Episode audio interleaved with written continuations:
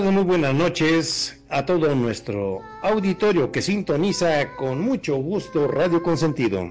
Es un gusto para mí darles la bienvenida en nuestro programa del Cuscus en su emisión número 46. Y le doy la bienvenida, como siempre, a nuestros grandes panelistas expertos en muchos temas. Desde México, Perfidia Bella, adelante nuestra Perfi. Buenas tardes, noches, público de Radio Consentido. Yo soy experta en hablar del tema que no me corresponde, de otro, hablo de otras cosas, no del, del, programa. Gracias, Preto, por la invitación. Magnum, buenas noches. Nuestro Magnum desde Argentina, Argento. Muy, pero muy buenas tardes, noches, ¿cómo andan? Gracias a Dios, todo muy, pero muy bien, muy contento de estar en este programa, que como siempre digo, me gusta, pero me asusta. Contanos, Preto, de qué va a ser el programa de hoy. Hoy tenemos un programa muy extenso que ya coordinándonos aquí con nuestra editorial eh, virtual Perfidia Bella, ah. vamos a tener dos programas seguidos de lo que son las escuelas herméticas en el mundo. Sí. Porque es un tema, muy extenso, muy extenso, muy bonito, mucho que podamos compartir, que podamos aprender. Siempre tenemos nosotros una, este, mm, eh, una lógica en las cosas como seres humanos una curiosidad, ¿verdad? Desde épocas muy antiguas, en formar ciertos círculos de gente que se juntan para hacer ciertas cosas. vamos a decirlo así. Pero vamos por partes, pero vamos por partes. Vamos a definir primero qué es una sociedad secreta. Dale. Sí, una sociedad secreta es una organización que exige a sus miembros ocultar ciertas actividades por ejemplo, como en los ritos de iniciación para los candidatos o los objetivos de la misma. La sociedad puede intentar o no ocultar su existencia. El término generalmente excluye a grupos encubiertos como servicios de inteligencia, eh, la insurgencia de guerra de guerrillas que ocultan actividades y membresías pero mantienen una presencia pública. Describiendo un poco lo que es una eh, una sociedad secreta, a los miembros se les puede exigir o, ocultar o negar su vinculación y frecuentemente deben mantener los secretos de la sociedad bajo juramento.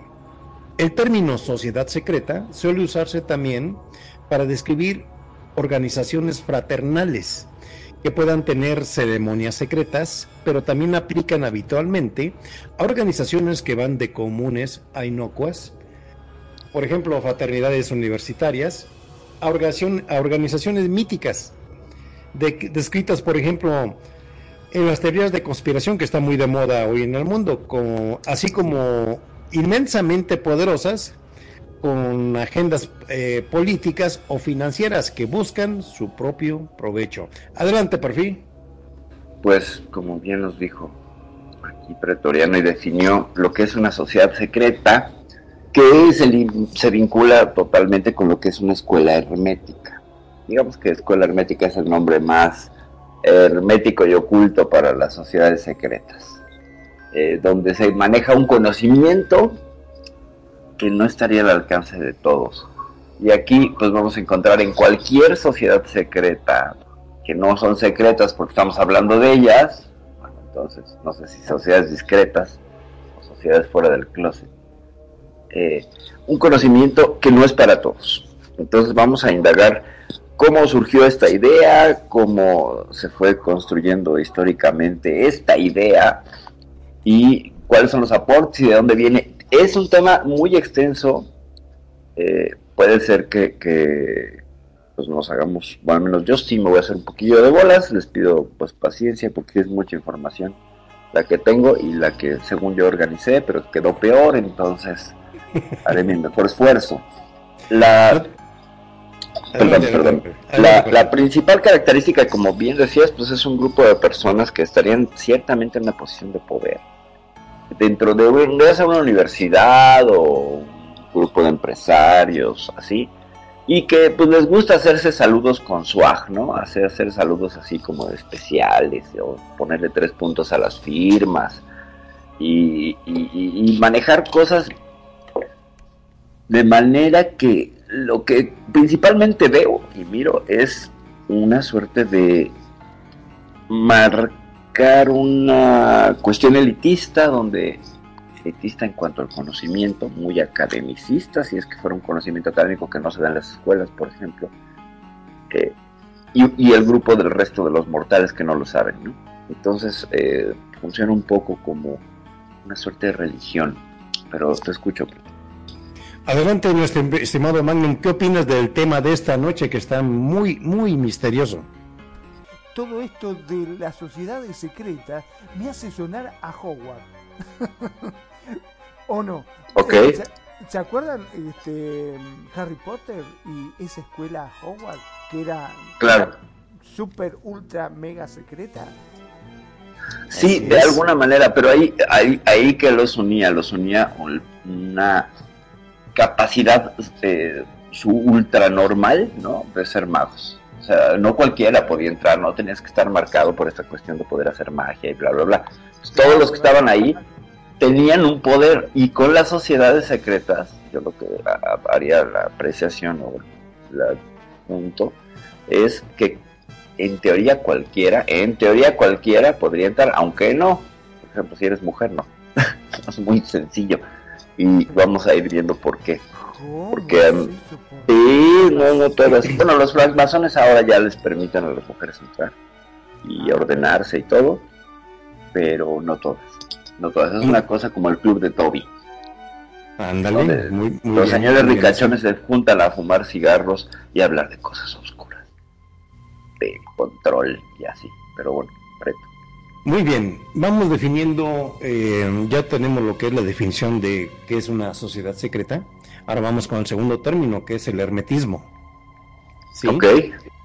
El hermetismo es una tradición filosófica y religiosa basada principalmente en textos pseudoepigráficos. Ajá. La hermética es atribuida a Hermes Trimegistro, el tres veces grande una legendaria combinación helenística del dios griego Hermes y el dios egipcio Tot. Correcto. El dios del conocimiento. Así es, egipcio. Que hay mucho de fondo con respecto a escuelas herméticas desde el antiguo Egipto. La hermética se escribieron a lo largo de los siglos 300 antes de Cristo y 1200 después de Cristo y pueden ser de muy diferente contenido y alcance uno de los más de los usos más comunes del rótulo del hermetismo es para referirse al sistema religioso filosófico propuesto por un subgrupo específico de escritos herméticos conocido como la hermética filosóficos, el más famoso del cual es el Corpus Hermeticum, una colección de 17 tratados herméticos en griego, escritos entre el año 100 y 300 después de Cristo. Esta forma específica e histórica de filosofía hermética se denomina a veces de la forma más restrictiva, hermetismo, para distinguirla de las filosofías inspiradas en los numerosos escritos herméticos de época y naturaleza completamente diferente. Para más claro esto, un término más abierto es hermeticismo, que puede referirse a una amplia variedad de sistemas filosóficos que se basan en escritos herméticos o incluso simplemente en temas generales asociados a Hermes. El más notable, por ejemplo, es la alquimia, que a menudo recibió el nombre de arte hermético o filosofía hermética, o hermetismo renacentista, que se refiere a la amplia gama de filosofías modernas tempranas, inspiradas por un lado por la traducción del Corpus Hermeticum por parte de Marsilio Ficino y Ludovico Lazzarelli, y por otro la introducción de Paracelso, de la nueva filosofía médica basada en la hermética, es decir, en la hermética de astrológicos, alquímicos y mágicos como la tabla de, la, de Esmeralda. ¿Sí? Eh, es muy largo como siempre y vamos a tratar de ir eh, compactando para no hacernos bolas como dijo atinadamente Perfil. Adelante Perfil. Es que hay muchos nombres, ¿no? Y, es aquí donde creo que se complica. Porque es quién y de qué escuela y qué dijo y entonces vamos a tratar de, compactarlo y luego ya caeremos en algunas precisiones que sean necesarias para decir, bueno, tal o cual persona. Eh, los hay como dos líneas y, una parece que, funciona en el tiempo como, como un rebote. Porque algunas sociedades herméticas, por ejemplo los Rosacruces, señalan que los conocimientos ciertamente vienen de Hermes Trismegistro y que se le, le, fueron arrebatados de las manos de su momia que estaba oculta en algún punto de la pirámide de Giza hay que recordar que la pirámide de Giza no es una tumba, es otra cosa. Entonces ahí, pues, como que un poco eh, los y la historia o el mito fundacional de los de los Rosacruces eh, tendría, pues, no nociones históricas, sino se podría eh, compaginar y decir, ah, bueno, sí, ahí estaba Hermes Trismegistro, que fue un personaje real y por otro lado vemos que es una figura medio divina. Entonces, hay que tener mucho cuidado en esas en esos puntos porque justo lo hermético va a hablar de manera poética, ¿ok? Del acto, de los símbolos, de lo que está oculto. Entonces te va a hablar en un lenguaje muy claro, pero atrás va a haber símbolos ocultos. Entonces, por ejemplo, el hecho de que se le, no, no tiene que ser históricamente preciso en defensa de los Rosacruces, el hecho de arrancarle el conocimiento es el verdadero mensaje. No es que existió la momia o que eh, alguien fue y se lo arrancó y entonces ya empezó toda la orden y los, los egipcios entonces instruyeron a los griegos y de los griegos llegó al señor este Rosenkrantz, que es el fundador de los Rosacruces. No, no. Es el acto simbólico del tomar el conocimiento para uno para liberarse. Pero vamos a ver qué es este acto de tomar el conocimiento. ¿Estás de acuerdo, Preto? Porque sería, sería la base de casi todas las sociedades secretas. Pues miren, básicamente, eh, y lo vamos a poner más occidental y para que esté más cercano a nosotros. Dentro de la... Cuando empezaba el cristianismo primitivo, había dos grupos, y bueno, había muchos más, pero uno de los principales eran los gnósticos. Los cristianos gnósticos afirmaban que dentro de la Biblia había una serie de símbolos que representaban el conocimiento. Por ejemplo, en la lectura gnóstica, cuando la serpiente le da, por eso hoy traigo una camiseta de serpiente, le da la manzana a Eva, es un simbolismo de que le está dando el conocimiento, pues finalmente el árbol del conocimiento, para poder, fíjense, para poder liberarse y abrir los ojos y despertar del demiurgo. ¿Y quién es el demiurgo? Pues sería como el dios judeocristiano, que vendría a ser una suerte de entidad impostora, una suerte de arconte, que se impone para nublar la vista de todos y controlarles. Entonces los gnósticos dicen, no, hay que tomar el conocimiento para que te puedas liberar. Y entonces puedas, por cierto, el demiurgo se llamaba Deyalbadaot, Deyalbabaot, eh, te puedas liberar. Entonces, ¿qué pasa con, los gnósticos cuando empiezan a sostener esta idea en frente de una de un cristianismo mucho más ortodoxo, más apegado a la Biblia, más de la línea de que no, es que la serpiente es el mal porque te tentó con el conocimiento de por sí, ahí hay como cosas complicadas. ¿Por qué no acceder al conocimiento? Lo que está diciendo la Biblia es que el conocimiento es un pecado y han armado todo un edificio ahí conceptual al respecto.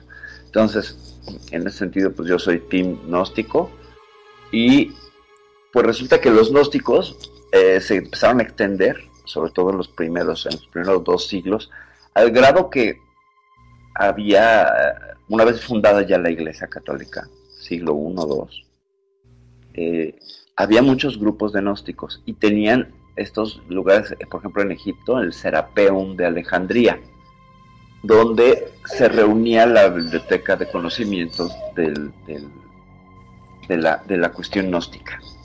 Y conforme fue pasando el tiempo, empezó a haber un conflicto porque pues un patriarca cristiano que estaba ahí en, en, Egipto dijo, oye, pues esto está muy mal porque estos son paganos, ¿no? Están tergiversando la historia de la Biblia, vamos a acabar con ellos. Lo primero que hacen es se meten, mandan un grupo de sus compadres, se meten al Serapeum a robar, a robarse los símbolos de los gnósticos y los exhiben en un desfile por la calle ridiculizándolos. Entonces los, fíjate, escuchen, ah, eso es muy interesante. Entonces los maestros del Serapeum, que eran como una suerte de maestros universitarios, lo único que estaban haciendo era pues tirar su chorro libertario. Eh, organizan una, una suerte de movimiento de contraataque a este movimiento de, ridiculización, hacen lo propio, se enojan Teodosio y sus amigos del ejército y pues llegan y vandalizan el Serapeum, lo dejan ahí hecho pedazos y pues empiezan a, empieza a extenderse el movimiento en contra de los gnósticos.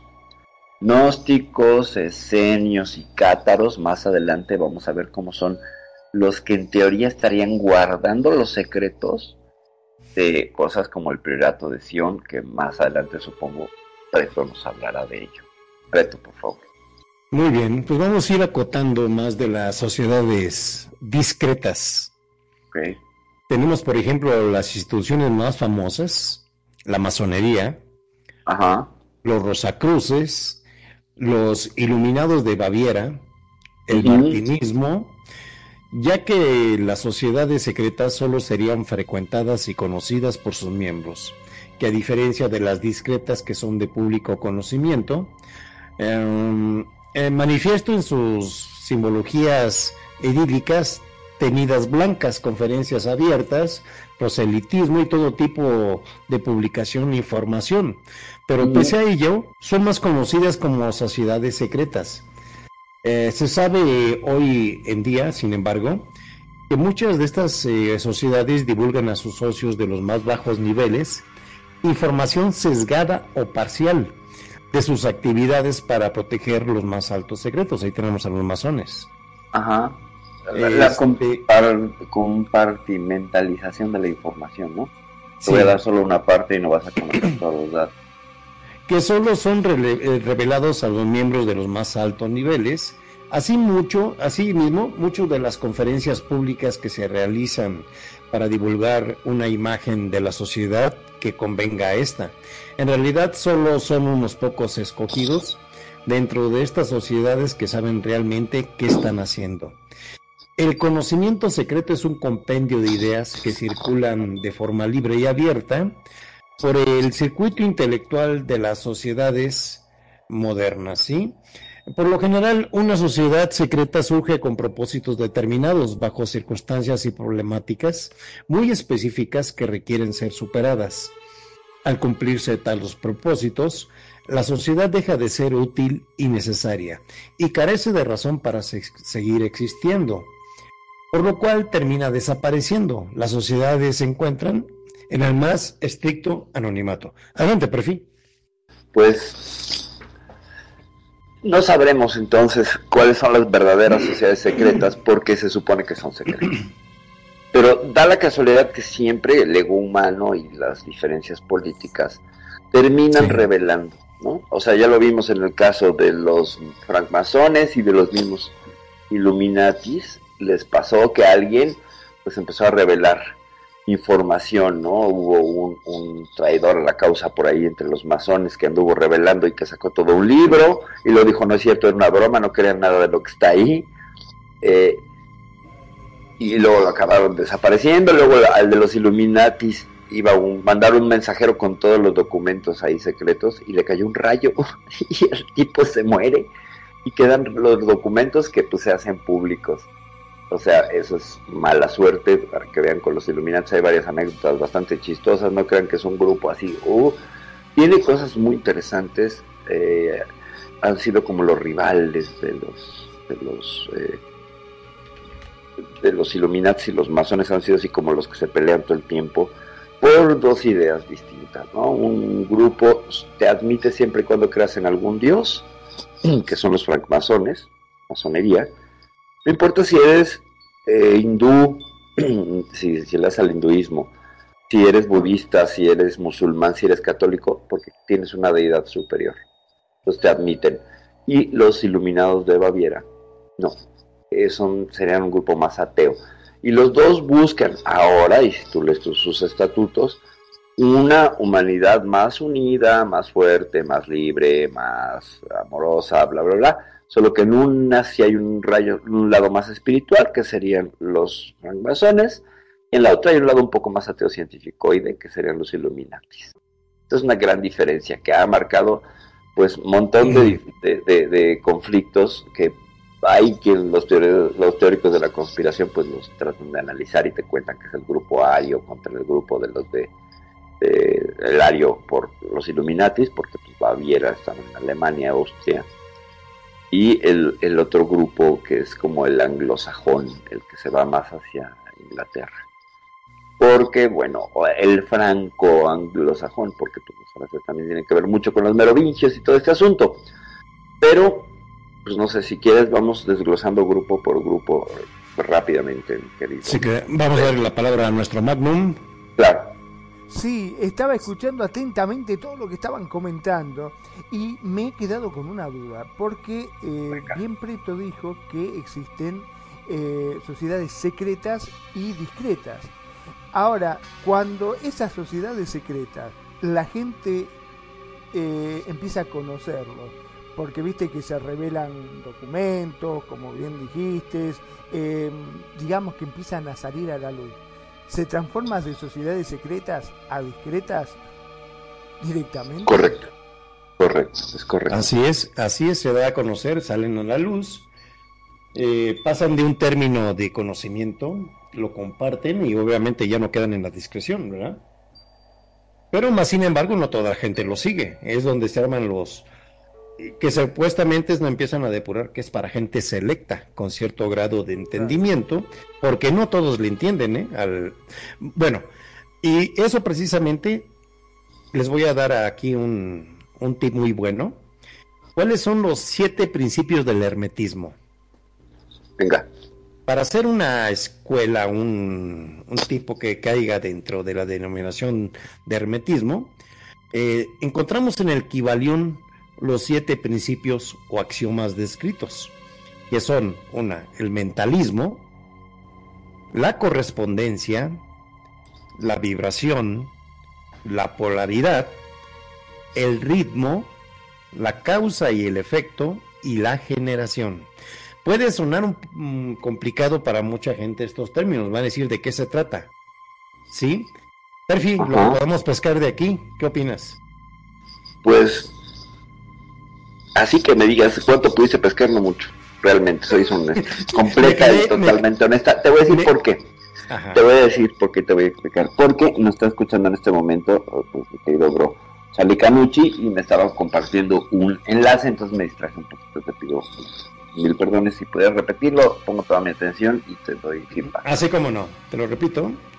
Hablan que la estructura de los siete principios del hermetismo son el mentalismo, la, correspondencia, la vibración, ah, la polaridad, el ritmo, la causa y el efecto y la generación. Eh, yo agregaría la afluencia.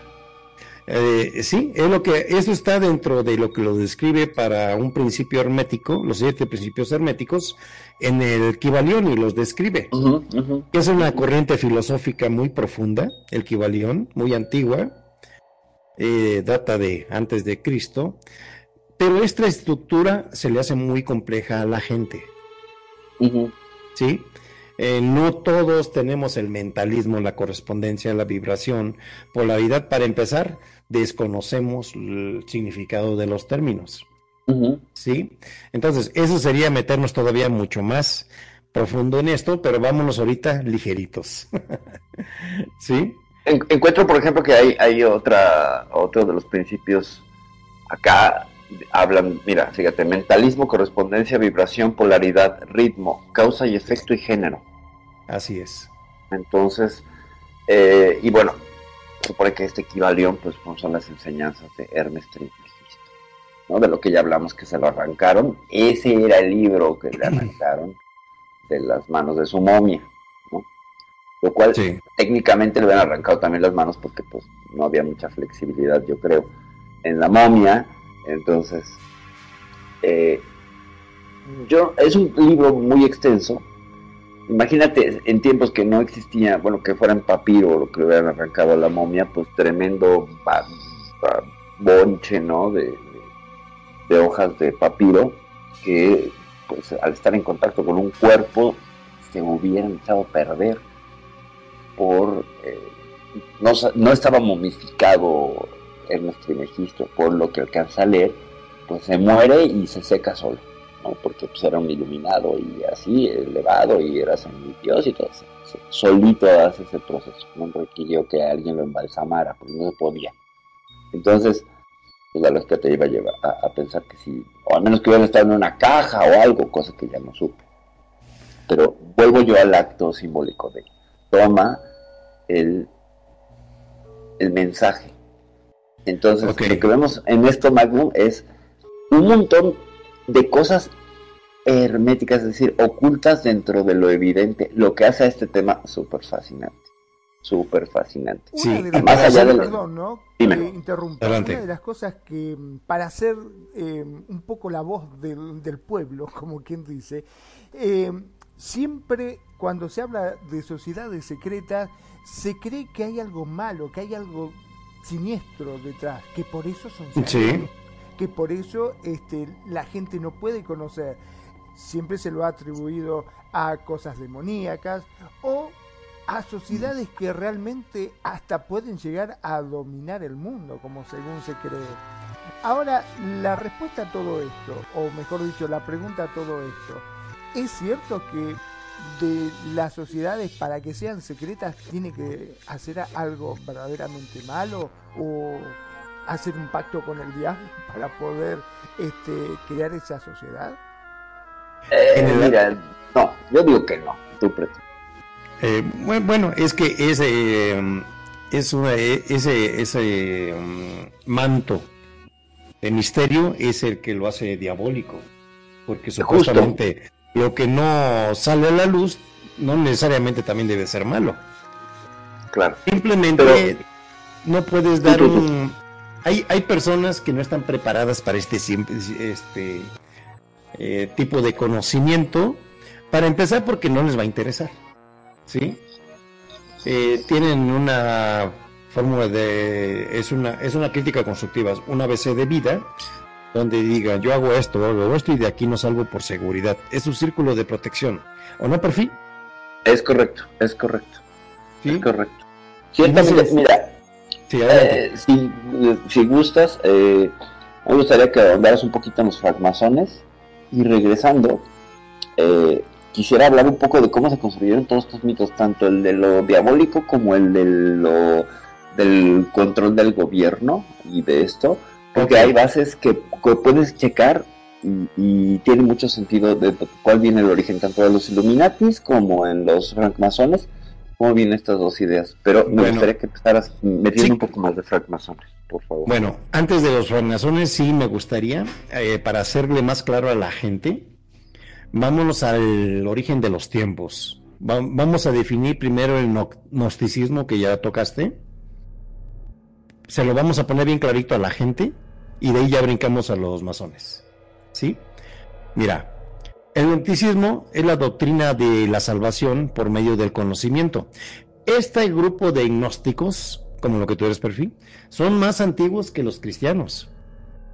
¿Sí? Son, son los pensantes más antiguos del planeta, parece. Basada en la etimología de la palabra gnosis, conocimiento, gnósticos, bueno en conocer, es correcta en la medida de lo posible, pero das una sola característica para que sea la predominante en los sistemas de pensamientos gnósticos, mientras que el judaísmo, el cristianismo y casi todos los sistemas paganos afirman que el alma alcanza sus propios fines por la obediencia de la mente y la voluntad del Ser Supremo. Eh, es decir, por medio de la fe y las obras. Es notable eh, peculiar del gnosticismo que pone la salvación del alma solamente en la posesión de un conocimiento, casi intuitivo de los misterios del universo y en fórmulas básicas. Es la diferencia de lo que es el gnosticismo de lo que es el judaísmo y cristianismo. ¿sí? Eh, los gnósticos eran gentes que sabían, y su conocimiento les constituía inmediatamente en una clase superior de seres cuyo estatus presente y futuro era esencialmente diferente del de aquellos que por cualquier razón no conocían.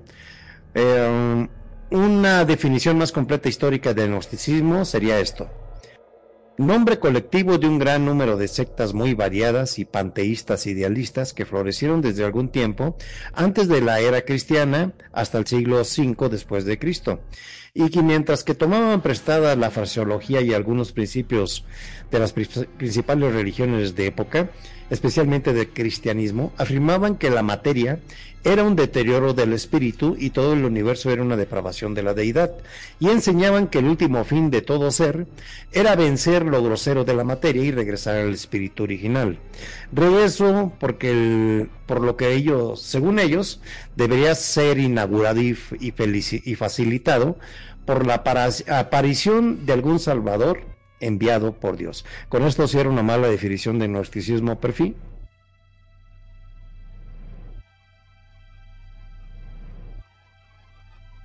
Bueno.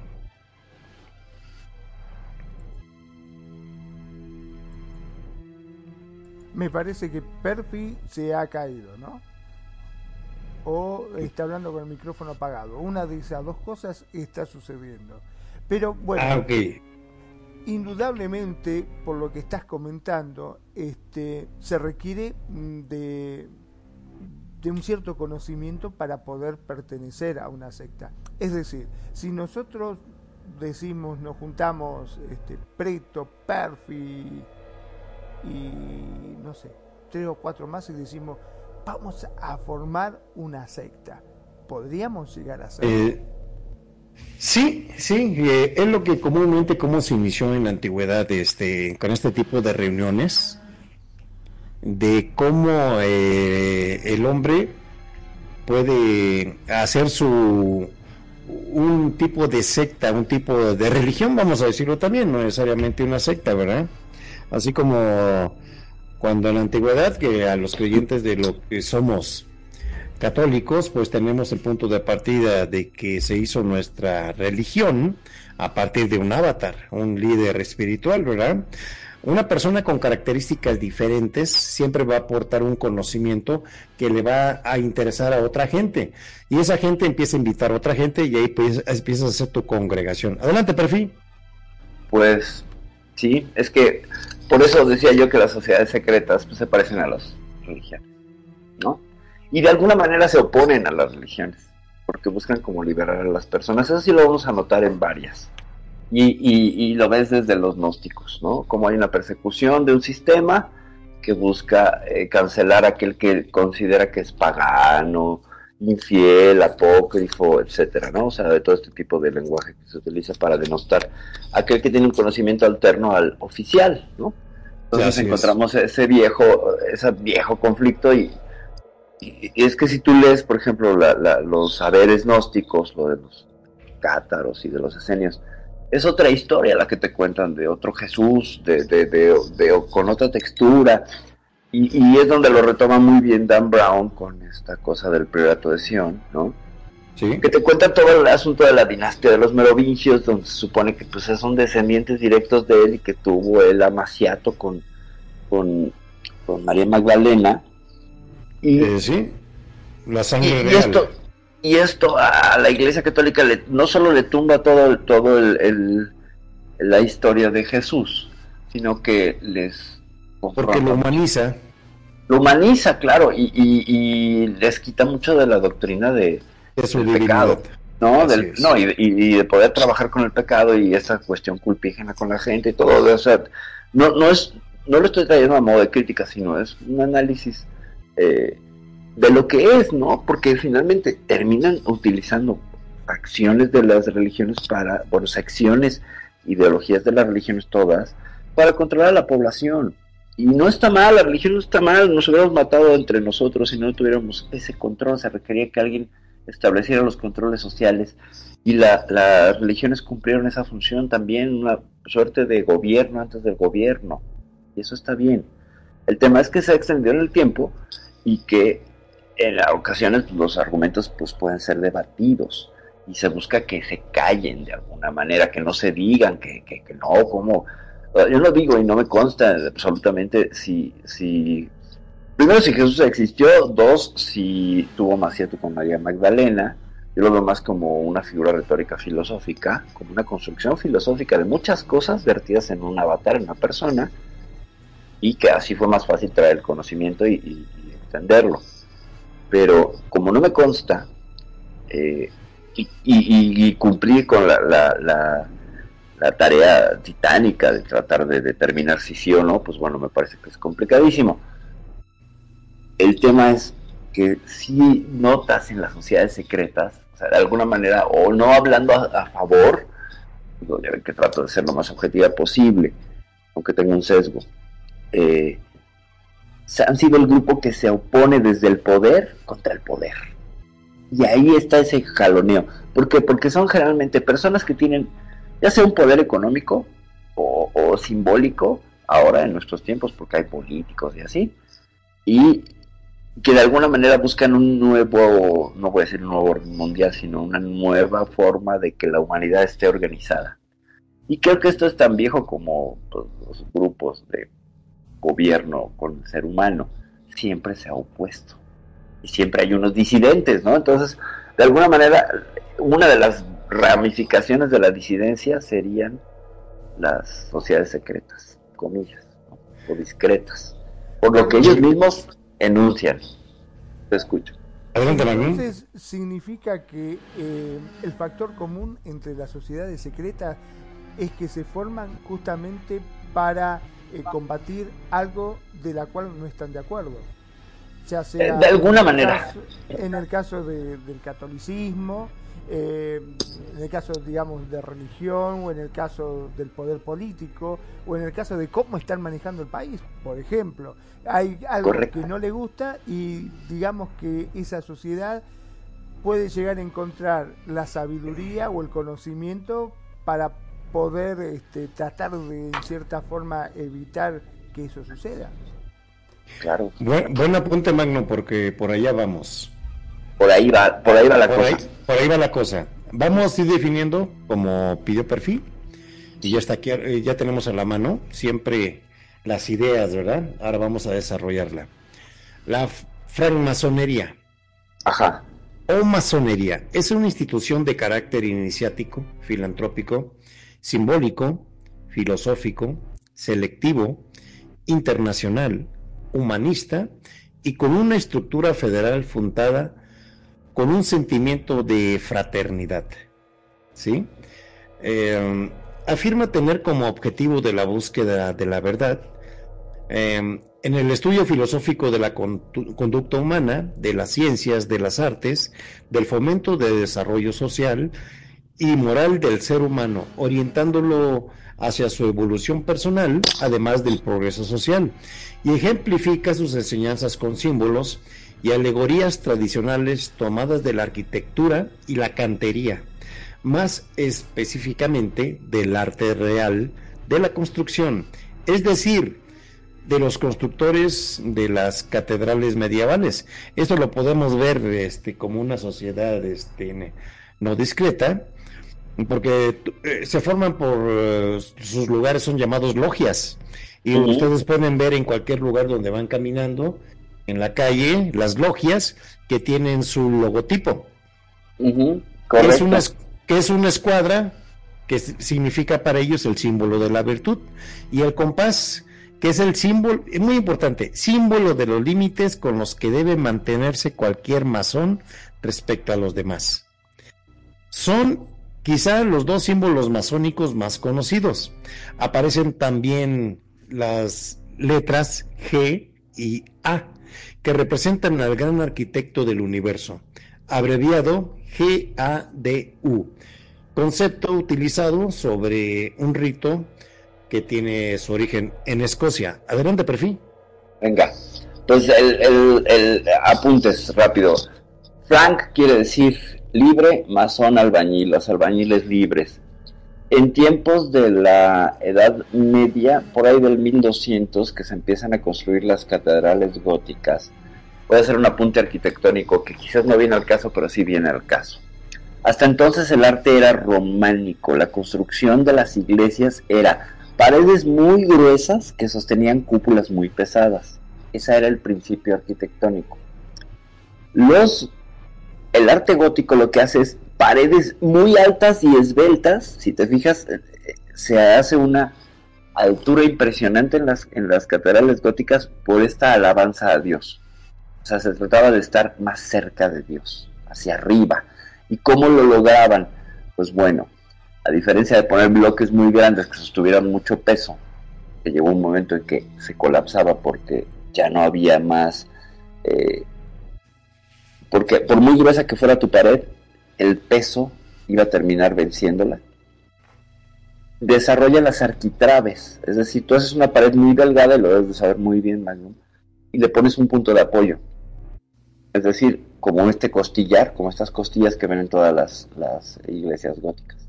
Utilizaron la famosa fórmula eh, de las estructuras de las cúpulas con la pechina.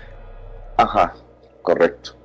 Entonces, los canteros, que eran expertos en elevar arquitraves, entre más delgadas pudieran ser las paredes, más altas, más esbeltas, era un secreto de construcción y firmaban sus bloques con una suerte de sello. Estamos hablando aquí del origen de los logotipos occidentales, también tiene que ver. Entonces, si yo tengo el conocimiento de cómo hacer una pared más alta que el otro gremio, pues tengo que tener a mi gente instruida, pero no pasar el secreto porque se me acaba el negocio. ¿Están de acuerdo? tengo que guardar mi secreto como si fuera la fórmula de la Coca-Cola, porque no quiero que alguien me gane el monopolio. Y eso en términos de, pues, mero mercado tiene mucho sentido. Entonces, ¿cuál era el conocimiento que los francmasones guardaban? Muy probablemente cómo construir iglesias más altas, pero lo guardaban para sí mismos. Y entonces con el paso del tiempo, como se fueron relacionando con los templarios que traían toda una historia, que los acusaron de hacerle ritos a Baphomet, y en realidad todo lo que querían era quitarle su dinero porque se volvieron banqueros y le prestaron dinero a un rey francés que los acabó mandando a aniquilar junto con la venia del Papa, que también les debía dinero. Entonces, eh, justo cuando mataron a, Jacques de Molière, eh, el líder de los, de los, de los caballeros templarios los maldijo y dijo que en menos de un año se morían los dos y se murieron. Entonces, obvio eso va a ir eh, sumando ¿no? A, la historia y al mito y a la leyenda de los masones que están pues relacionados con el demonio que lanzan estas maldiciones que se cumplen, pues sí hay que temerles, ¿no? O sea, por ese lado sí tiene, es completamente plausible que, que pienses que los tienes que temer. Cuando en realidad, pues yo lo que creo es que sí traen un secreto de construcción y que lo fueron puliendo y simbolizando y dándole una poética muy bonita sobre el asunto de el, el arquitecto del universo, Si somos constructores, ¿quién es el que planea? El arquitecto. Nosotros solo somos sus meros peones, las manos que se meten al barro y le dan forma, pero el otro trae un plan y nos dice, por eso el compás y bla, bla, bla. También hay por ahí ideas de que la G significa geometría, tiene que ver con la geometría que utilizan ellos y son mucho de utilizar la matemática para explicar cosas y ya nos podemos meter en texturas de geometría sagrada y bla, bla, bla, que también se ve reflejada en las obras de, por ejemplo, la catedral de Roesley, que está ahí en, creo que en Escocia, y que es una verdadera maravilla que guarda secretos bárbaros y que incluso... Roslin. Roslin, es correcto. hay una, hay una una cuestión acústica y que parece que en la, en la, acústica guardan secretos que se pueden ser eh, traducidos. O sea, los sonidos, está tan bien hecha que los sonidos guardan en esta cuestión hermética el mensaje. Entonces por ahí hay una sinfonía de Roslin, de alguien que descifró ese código, de, del, porque está, está puesto como todo un código en, la, en, la techo, en el techo de la, de la la catedral. De hecho, no sé si hice un programa por ahí, Magnum, recuérdame si lo hicimos de Roslin, sino para hacerlo porque es impresionante. ¿eh? Y fueron los, los francmasones de, eh, de la orden de la escuela o, escocesa, o no sé cómo se le dice por ahí, es, no estoy usando el nombre correcto, que se dividieron. ¿Por qué? Porque los empezaron a perseguir, entonces salieron corriendo y por ahí se fueron a Escocia y de Escocia brincaron a Estados Unidos que serían los padres fundacionales de Estados Unidos. Y como se dio también la Revolución Francesa, había francmasones metidos, pues también les echaron la culpa de estar conspirando contra el gobierno. Justo cuando este compadrito que le, sacó los secretos y los trapos al sol fue previo a la Revolución Francesa. Y luego dijo que no. Y entonces de pronto pues resultó que la gente estaba en conocimiento que estaba este grupo, este grupo había conspirado y entonces, ¿cómo es que se fue al carajo la monarquía tan rápido si no es que fue desde adentro? Era lo que la gente se, se, preguntaba, ¿me explico? Y luego vino pues ya todo el terror y todo este asunto con, con, con, con Dantón y todos estos eh, héroes o antihéroes que lo que buscaban era que no los decapitaran, porque pues era una caída de cabezas impresionante. Entonces, claro que ibas a pensar que el grupo tenía unas facultades cómico, mágico, musicales más allá de lo normal, con estas historias, ¿no? Y más con, todo el legado templario, que en realidad eran banqueros. Si te fijas, hay una relación muy interesante entre el dinero, el poder y el oponerse al y, y, quiénes los persiguieron los persiguió el poder oficial la iglesia el papa o el, o el monarca llámese el gobierno. Entonces desde esta lectura pues yo los veo como alguien que estaba buscando igual no con las mejores intenciones pero sí establecer pues su parte del pastel no quedarse con su parte del pastel. Presto. Perdón no pero pues, siempre se ha dicho por eso que el, el conocimiento es poder ¿Es correcto? Sí, sí, sí, sí. Ahora sería la información es poder, ¿no? Más que el conocimiento. Este Ahora la información. Sino con los metadatos y todo eso. vale, la pena. Adelante, adelante, perdón, este Magnum. Sí. No, no, perdón, no, simplemente era como para redondear lo que estabas comentando. Es que simplemente vos fijate cómo el poder eh, que tenían ellos o sea, el conocimiento que tenían ellos le molestaba a las autoridades y por eso este, trataban de callarlo de alguna forma o destruirlo, ¿no? Correcto. ¿Por qué? Porque ponían entredicho pues, sus, verdades. O sea, son el que se opone. su propia creencia también. Correcto, correcto. Entonces, lo vemos desde los esenios, desde los gnósticos, una persecución y una aniquilación. ¿Por qué tanto miedo? Mi pregunta es, ¿por qué tanto miedo? Y, es satanización, son los malos, los paganos, los no sé qué. Y ya lo estudias tantito y ves que pues en realidad no, igual traían otras ideas nada más. No, no, no es que punto que igual era el grupo que contrario al que se quería quedar con el poder, ¿no? Igual iban a oprimir peor, no lo sabemos, nunca los dejaron. O al menos no los no han llegado. Entonces, si ves de pronto que, que, en América, a raíz de eso, pues un montón de presidentes eran, eran masones. Lincoln, Benito Juárez, estamos hablando de mediados del siglo XIX, eran muchos eran masones, estaban metidos ahí por algo, por algo. Y, estamos hablando de países que se liberaron del yugo de Europa. Entonces ahí te fijas cómo está esta polarización de ideas. ¿no? De, hecho, se dice que quienes fundaron la nación de Estados Unidos fueron puro masón. ¿eh? Claro, sí, sí, sí, los padres fundadores, ¿no? Eran, eran los, que también llegaron con el Mayflower, que todos estos, eh, pues venían de escuelas eh, de iniciáticas eh, flamencas, de, porque tenían mucha influencia holandesa. Entonces, vale, vale la pena, perdón, Perfi, este, darle la reseña al público de lo que es la capilla de Roslin. Bueno, la capilla de Roslin es una, es una capilla que está ubicada. Está ubicada Dale, dale, dale. en San Mateo, eh, Capilla de San Mateo se llamaba. Es un templo de mediados del siglo XV, situado en el pueblo de Roslin, Midlothian, Escocia.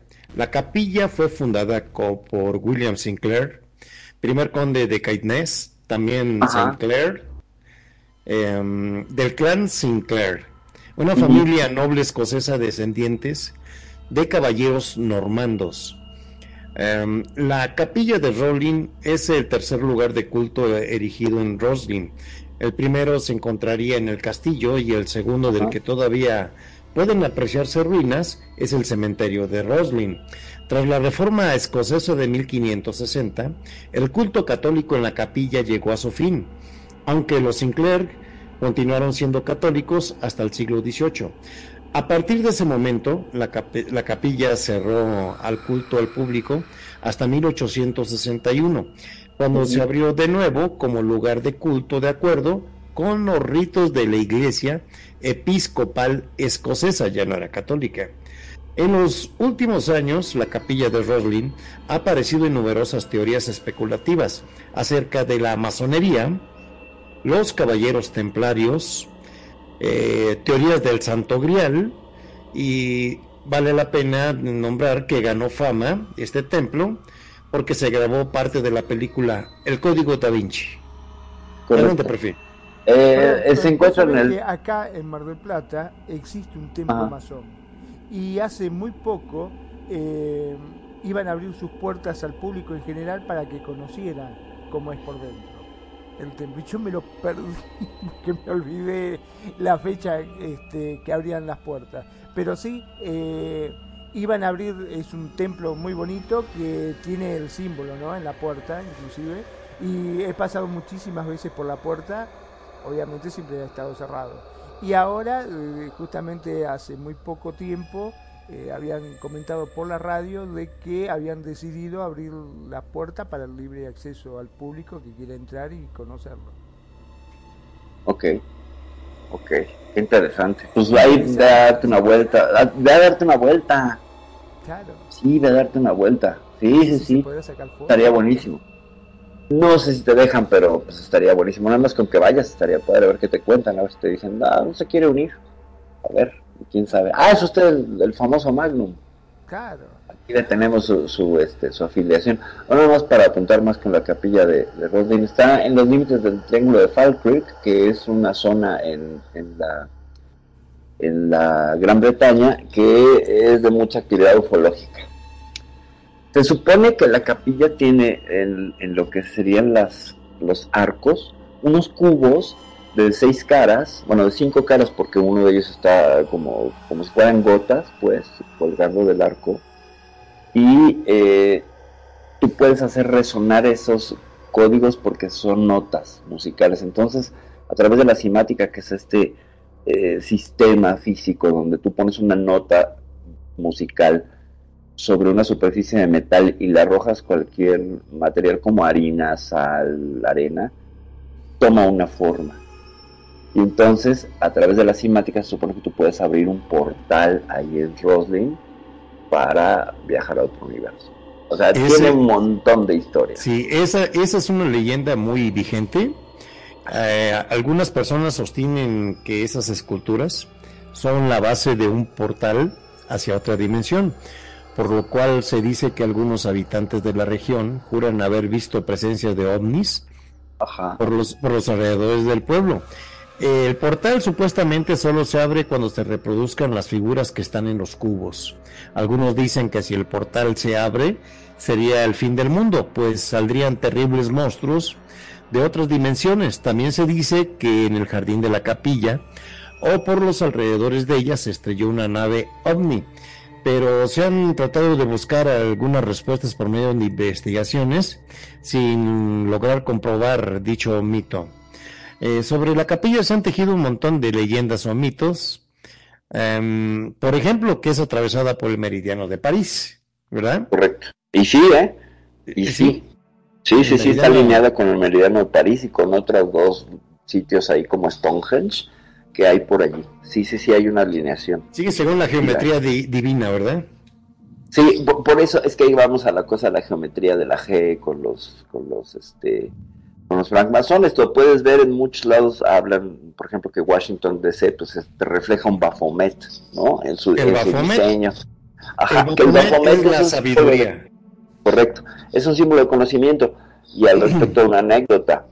Eh, los cuernos de la sabiduría, los seres con, cornamentas, significan el conocimiento extendido saliendo de la cabeza.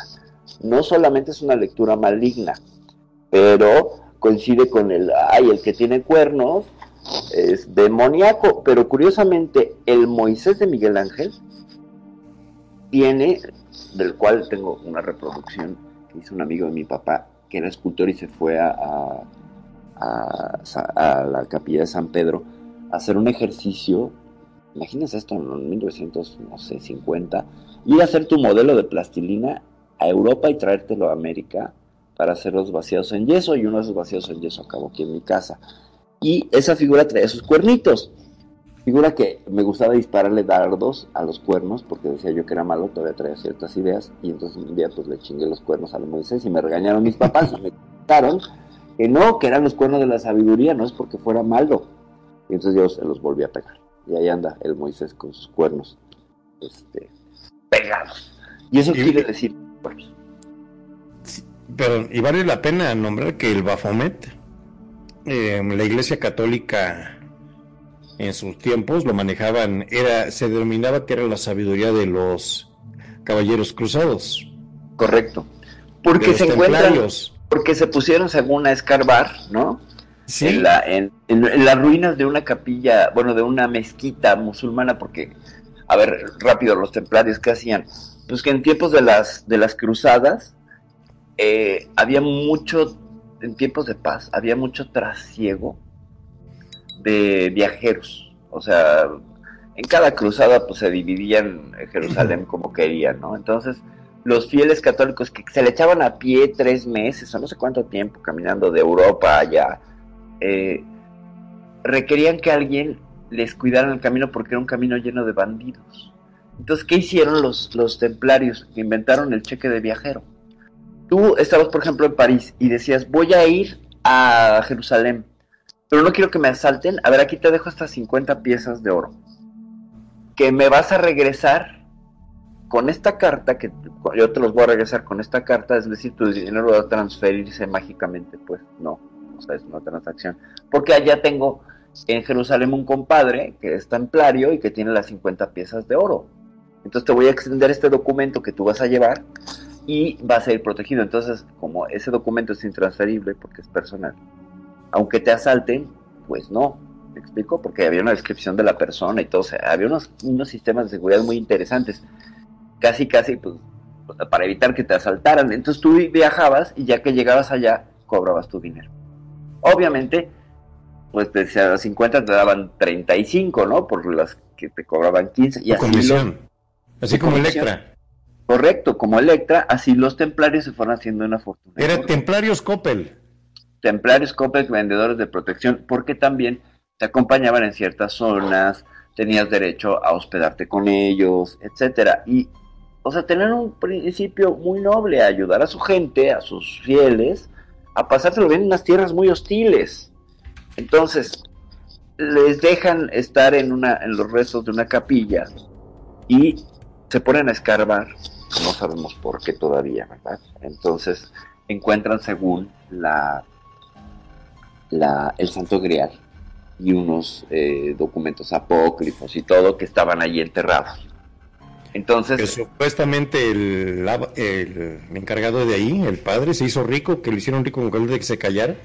Correcto, correcto. Bueno, y se supone que también encontraron al Baphomet, que es este clásico demonio que tiene cuernos de cabra, patas de cabra y está con la mano arriba y otra abajo y tiene símbolos lunares, símbolos femeninos, un montón de cosas. Entonces la lectura del Baphomet no es, no es literal, es una lectura, vaya, más poética y más hermética, porque tiene un montón de símbolos, es un símbolo, es un ser sincrético, junta un montón de conocimientos en sí mismo.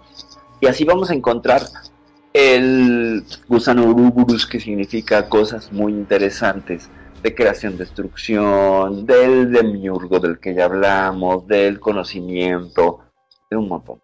Entonces, les acusan de que, que el demonio Baphomet y todo. ¿Por qué? Pues porque como el diablo era estaba de moda en el, en el medievo, pues el que utilizó todo eso para darles en la torre y entonces acusaron de satánicos y todo. Y de ahí viene la idea de que los, las sectas secretas o los grupos eh, discretos ahora eh, guardan una relación con los demonios y que hacen rituales y se comen bebés y el adenocromo. Es lo que preguntaba Magnum, ahí está la respuesta Magnum. Correcto. Entonces, pues eso es lo que lo que pues lo que estaría ahí atrás. Hay unas anotaciones, hay unas anotaciones muy muy curiosas, muy admirables de esa famosa capilla, por eso le dieron tanta difusión de la capilla de Rosley. Dentro de todo su decorado que es muy complejo, muy bello. Eh, sí, encontraron dentro de las escaleras de una cripta, adornando una vidriera, mazorcas de maíz. Ajá. Puede parecer una talla sin importancia, pero es otra de las incógnitas de la capilla de Roslin en la Escocia. El maíz es una planta, exótica originaria de América que fue descubierta cuando vino eh, Cristóbal Colón en 1492. ¿Sí? ¿Y dónde está el misterio? Que la capilla de Rosley se comenzó a construir 50 años antes. Ajá. Eh, ¿Por qué habría tallas con una planta que en ese momento eh, era desconocida? Pues como hay una teoría, se dice que Henry Sinclair, el padre fundador de la capilla, había visitado la parte norte del continente 100 años antes que Colón.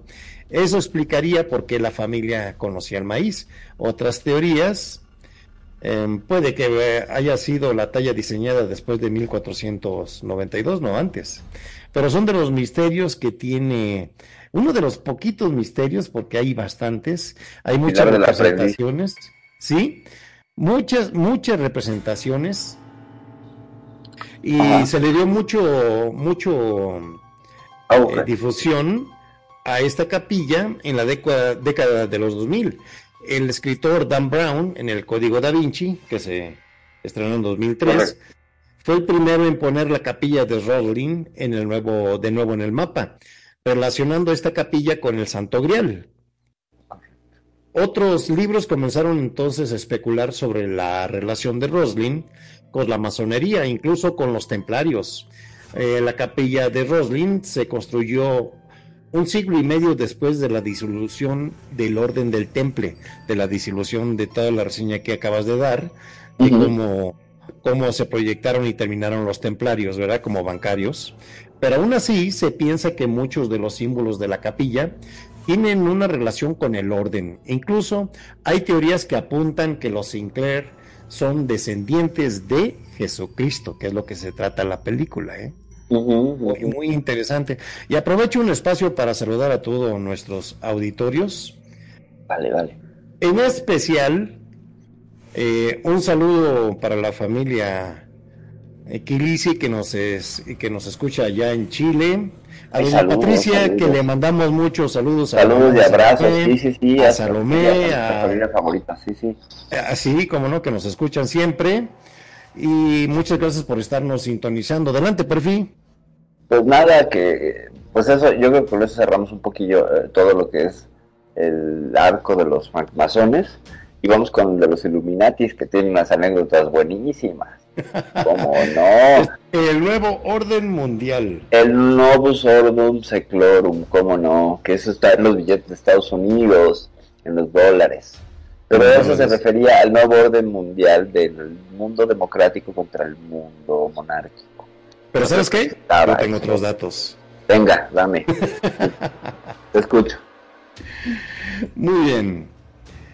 Aquí vamos a ir definiendo el orden de los iluminados. Venga. Illuminat en orden es original alemán compuesto del derivado latín iluminado, illuminati, y orden. Es el nombre dado a varios grupos. Históricamente se refiere a la organizador, a la organización, perdón, Illuminati de Baviera. Es una sociedad secreta de la época de la Ilustración fundada el primero de mayo de 1776, aunque el 12 de agosto es cuando se celebra el Día Internacional de los Illuminati, manifiesta oponerse a la influencia religiosa y los abusos del poder del Estado. El gobierno de Baviera prohibió la organización de los Illuminatis junto con otras sociedades secretas y esta se disolvió en 1785. Años siguientes, el grupo fue villalpendiado por críticos que afirmaban ser miembros de los Illuminati de Baviera, se reagruparon y fueron responsables de la Revolución Francesa. ¿Qué tal esa? Correcto. Ahora esa es otra lectura donde están los... Ciertamente pues nada, que los funda un profesor de universidad de Ingolstadt llamado Adam Weishaupt, que pues tenía ideas muy liberales el hombre y ciertamente él es él estuvo con los con los masones pero después de un tiempo dijo estos no tienen la menor idea de lo que están haciendo de sus ritos y de todo no yo voy a hacer mi propia sociedad secreto discreta y estos no saben nada, ¿no? Así empezó. Y lo hizo nada más con dos alumnos, ¿eh? Y empezó con dos alumnos, sí, y entonces él fue creando pues sus principios y sus... A ver, échate, el nombre en alemán, Perfi. ¿Cómo se llamaba primero? De los iluminados de Baviera. Ah, ahí, te va, ahí, te va, en alemán. Venga. Perfectibilisten. ¿Me salió bien? Ah, el orden de los perfectibilísimos. ¿Es correcto? Asociación de perfectibilistas. Ah, los perfectibilistas. Fíjense, eh, ahí viene la anécdota chistosa número uno.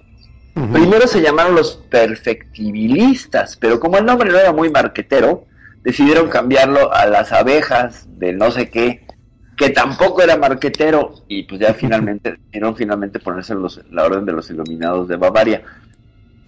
Eh, si no se pudieron poner de acuerdo con el nombre, Ahora imagínate para dominar el mundo, por favor.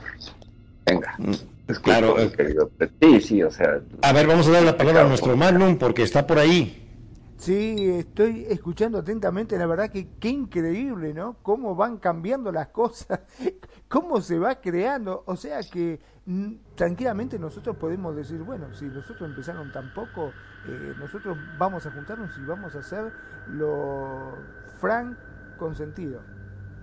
Ándale,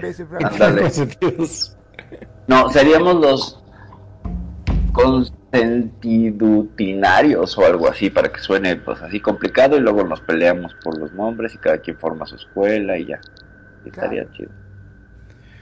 Muy bien. Eh, ya con este nombre ya puesto, este profesor con sus dos este, alumnos, el símbolo que eligió esta organización, el mochuelo de Atenea, diosa griega de, diosa griega de la sabiduría. De, transformo, de trasfondo se encontraba el clima intelectual universitario, prácticamente dominado por los jesuitas, orden disuelta tres años antes, antes perdón. Que traían en eh, chinga a Weishaupt, por cierto. Eh, sí, o, sea, aquí fíjense lo complejo de esto, de estas historias, para de repente agarramos unas corrientes, unas palabras, unas organizaciones, pero cómo va, eh, hace un rato dije de la Revolución Francesa y ahorita estamos hablando de los jesuitas. O sea, es un poco difícil de llevar estas pláticas sin tener que hacer una reseña de, de qué estamos hablando para no... Histórica y dónde y quién, por eso te decía que muchos nombres. Muchos nombres, muchas ideas y se nos abre, de cuenta, como en Matrix, ¿no? Cuando andas buscando el de las llaves. Claro. Que tienes como miles de puertas, que tú abres una y tienes para, para decir muchas cosas. ¿Sí? Entonces, tratamos, tratamos en este programa de hacer las cosas compactas que sean razonablemente entendibles. Adelante, perfil. Pues bastaría agregar que ambas escuelas, bueno, por ejemplo, estos dos Illuminatis y francmasones, sostienen ideas muy neoplatónicas. Ideas que vienen de Asirio, Babilonia, de Aura Mazda. O sea, si nos vamos hasta allá atrás, allí vamos a encontrar links de cómo ya este germen venía desde allá. Ok, ahora sí que como con los, con los Anunnakis, pues las ideas de estas sociedades secretas ya estaban allí, el germen ya venía de ahí y se fue pasando poco a poco, poco, poco, poco. Y, puedes rastrearlos hasta allá, hasta, hasta Sirio Babilonia, donde ya había también sociedades secretas, que, es este culto a Aura Mazda. Los, ay, ahorita me acuerdo. Ya lo dijimos el programa pasado, creo. Creo que hablamos de eso. Pero bueno, ahorita les, les ahondo ese asunto. Eh, algo más de los Illuminatis, mi querido, mi querido Preto. ¿Alguna, ¿Algún apunte nuestro estimado Magnum? No, yo hasta ahora estoy asombrado por el conocimiento que tienen. Mamita, se han estudiado a fondo este tema. es increíble, estoy asombrado con todo esto. No, no, no. Escucho atentamente. Es que hay mucha, hay mucha información aquí que podemos encontrar de escuelas herméticas y para todos nuestros radioescuchas, este, les agradecemos mucho que siempre sigan con interés este tipo de comentarios y si nos disculpan cuando a veces patinamos o tenemos alguna información este, que cruzamos, ¿verdad? Sin mala intención, ¿verdad? Y este, nos gusta mucho que participen, que participen, que vengan, que expongan, que aporten y nos puedan compartir a veces nuestras experiencias, como ya ha venido varias amistades aquí a, Radio Consentido. ¿O no, por fin? Correcto, sí, sí, sí, así hemos tenido visitas y aportes. Y en ese sentido, pues yo quiero, yo quiero mandar un saludo enorme a mi bro Charlie, que, que Charlie Canucci. Charlie, saludos, Charlie. conocidos aquí. Por este es son para mí, Charlie, porque sabe construcción. Ándale, exactamente. Es el presidente del, de, ¿cómo se llama? Del sindicato, sindicato 69 de allá del, de, una construcción a 15 con Es correcto, es del correcto. Priorato de Sion, ¿no era?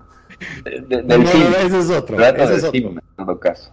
Ah, ah ándale. El prim, el prim orato por los prims, ¿no? Del, del sim on sería. Del ah, primorato de Simón. Ya, el primorato de Simón Bros. Ahí perteneces, seguramente. Si nos dan más datos, él me compartió un, un dato, ahorita que estaba empezando el programa, eh, por lo cual también tuve una desatención con, Preto y vuelvo a extender una, una disculpa sobre los celtas, porque también la raíz celta no está muy puesta, casi no se habla, o sea, nos vemos todos sobre esta línea de Europa Central y etcétera, pero los celtas también tenían sus, sus códigos, también tenían sus cuestiones secretas, sobre todo con los druidas. Los Wicca, de la religión Wicca. Y la religión Wicca comparte cuestiones con la gnosis cristiana que sobre todo en la concepción del mundo. Corrígeme si no es cierto, eh, ¿manejaban las runas de adivinación? Por supuesto, manejaban las piedras, las piedras de... En toda esa zona, Irlanda, Noruega, Dinamarca, los vikingos y todo, ¿por qué? Fíjense, esto es bien curioso y también viene de un conocimiento que linkeo de mi infancia con un libro de vikingos que me compraron. Los vikingos, llámese este grupo étnico que comprendía pues Suecia, eh, Noruega, Dinamarca, eh, solían asolar las costas de Irlanda y asaltar los monasterios irlandeses eh, en busca de pues recursos, etcétera. Los vikingos eran buenísimos navegantes, sobre todo.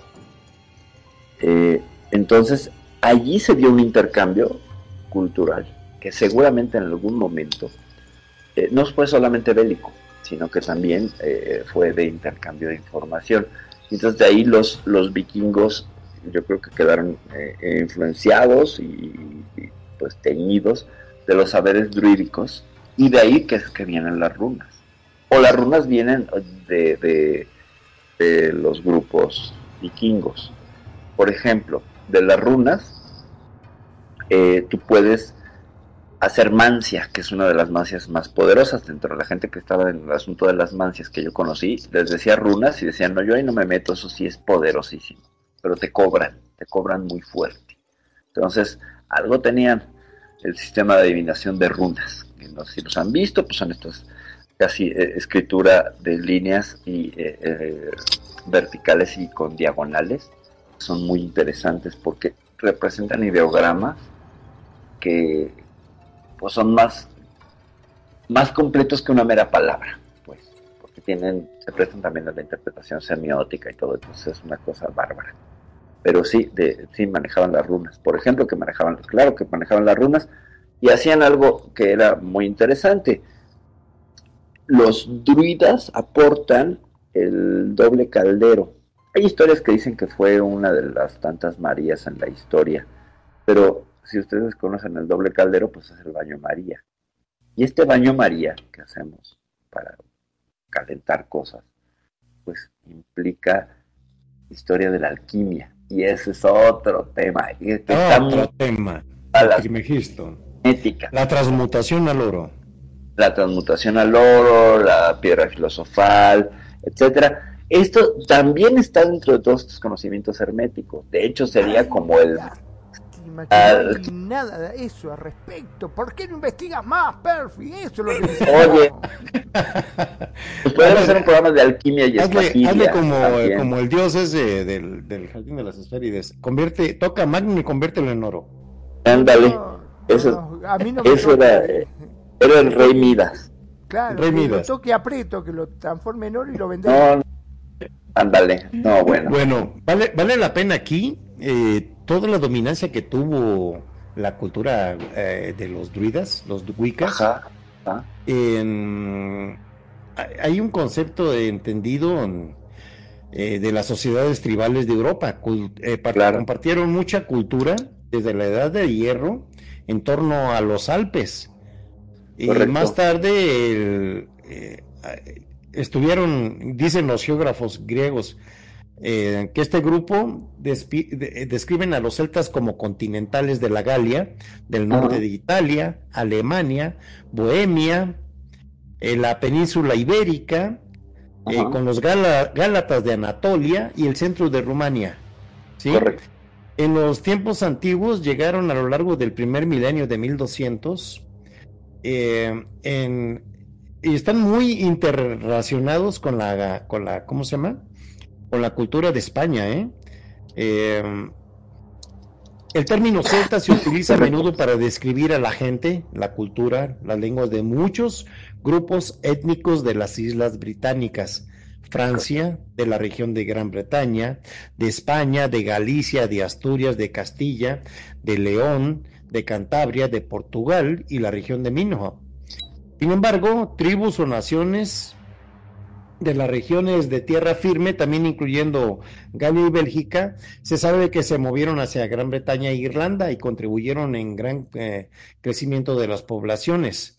El uso del término celta para referirse a la gente de Irlanda y Bretaña eh, surge en el siglo XVIII y los griegos los llamaban, los llamaban los keltoi o la gente oculta. ¿Cómo ves, perfecto? Pues que tiene que ver mucho, ¿no? Con el hermetismo. Que tiene que ver con el hermetismo. Y porque además hay algo que es interesantísimo con los celtas. No tenían lenguaje escrito. Decían que la palabra entorpecía a las personas. Entonces, guardaban sus saberes de otra manera. No había un lenguaje escrito. Entonces tenías que tener una memoria porque así se transmitía el conocimiento. Y lo que principalmente aportan, creo yo, los druidas y los celtas a la sociedad secreta son los rituales, porque son de rituales muy complejos, son de rituales eh, que requieren de cierto conocimiento para ir avanzando y en términos de aprendiz, intermedio y maestro, que lo veríamos reflejado con los eh, francmasones, que son no aprendiz, este, no sé si chalán o no sé qué, pero en, el rito escocés son 13 niveles y en el rito francés son 33, por eso hay masón grado 33 y suena, uy, impresionante, ¿no? En ese sentido. Que recientemente me encontré unos amigos de la infancia y que ambos entraron al, al y andan ahí escalando, escalando de niveles. Me encantaría platicar con ellos para ver qué, qué tanto se puede, porque si lo dijeron así abiertamente, entonces dije, pues ya eso no es muy secreto. Ya no es no es que yo me oculte o que firme con tres puntos o que talle una parte de la mano como un saludo secreto, ¿no? Para reconocerte entre... A mí me parece eso que tiene pues una cosa muy adolescente y muy de saludos de swag para andar presumiendo en el vecindario, ¿no? Y ahora con el codo y así, ay, si eres este, ¿no? Eres de este, pero grado 18 y medio, 35 punto A. Eh, me parece que tiene esa A ver, Pero igual estoy siendo una necia, ¿no? Un comentario que le va a interesar a mucha gente y que lo he escuchado bastante. Vamos a regresarnos un poco a la masonería. ¿Sí? Ajá. ¿Qué podemos comentar con respecto al blindaje místico del billete Ajá. del Ay, bueno, es que el, el billete de Estados Unidos, el billete del dólar, o sea, hay por ahí un video y casi incontestable de un cantante que lo dobla y enseña y tiene como mensajes y cosas y que, es, es inquietante. ¿Qué podemos comentar? Que pues es, el ocio de la gente no tiene límites y que me parece que esto tiene que ver con el primado negativo. Este primado negativo es yo te voy a revelar mi plan secreto y lo vas a ver, eh, ahí te lo voy a decir y no me lo vas a creer y entonces de esa manera te domino. Es decir, sí, sí, sí, te estoy dominando y este es mi plan, mira, lo pongo en los billetes, nomás ponte a doblarlo y lo descubrirás. Eso me parece que sí tiene que ver con, algo real y que es inquietante cuando empieza a doblar el billete y ves que están las torres gemelas humeando y que lo dobla más y aparece el pentágono y, y que tiene que ver mucho con el atentado del 11S que sería primordial también de entender dentro de todo este juego de sociedades secretas, de cosas eh, ocultas y conspiraciones. Que hay necios que todavía dicen que es una conspiración, que no fueron los árabes, ¿no? Que, que, la versión oficial es que fue Bin Laden que se cayó el edificio. Ajá. Pues much- muchas veces hemos visto algún familiar, algún amigo o conocido que atesora y guarda un billete de un dólar en la billetera. Esto con el fin de atraer la buena fortuna y la prosperidad económica. Esta práctica es muy difundida en el mundo. Ya nadie se pregunta cómo surgió. Dicen que de las creencias que llevar un billete, un dólar en la billetera, es de buena suerte, en la cartera, en el zapato, regalarlo, o que te lo regalen, dicen que es de buena eh, suerte. Tanta fuerza tiene este símbolo que incluso se han producido un curioso matrimonio entre la simbología hindú y el célebre billete. Seguramente eh, algún lector ha visto algunas pequeñas figuras de elefantes que para el hinduismo atrae buena suerte, alarga la vida, Gané, sabiduría, gané. dejan las envidias, con un billete de dólar atrapado en su trompa. Que así igual que los billetes atesorados traen la buena fortuna sobre la, eh, sobre la economía personal. ¿Cómo ves? Pues muy interesante. Yo quiero aprovechar para, para pasar los saludos de regreso de, de ¿Cómo no? Charlie Canucci, que gracias por los saludos Preto y Magnum. Y pues también quiero saludar a DJ Khan, que por ahí dice... Ah, nuestro amigo la- saludo, un abrazote, Claro, nuestro sí. gran DJ nocturno, Claro, porque sí. siempre anda de noche. Es correcto. Sí, sí, sí. Dice, dice Khan, dale duro a los templarios de los Illuminatis. No, pues ahora sí que de- de- no tanto darle duro. Yo estaría, sería team templario, eh, Khan. Sí estoy más del lado de los templarios y me caen bien los Illuminati. O sea, si, si me pones a elegir, yo sería team Illuminati. Más que Frank Mason. Por las ideas.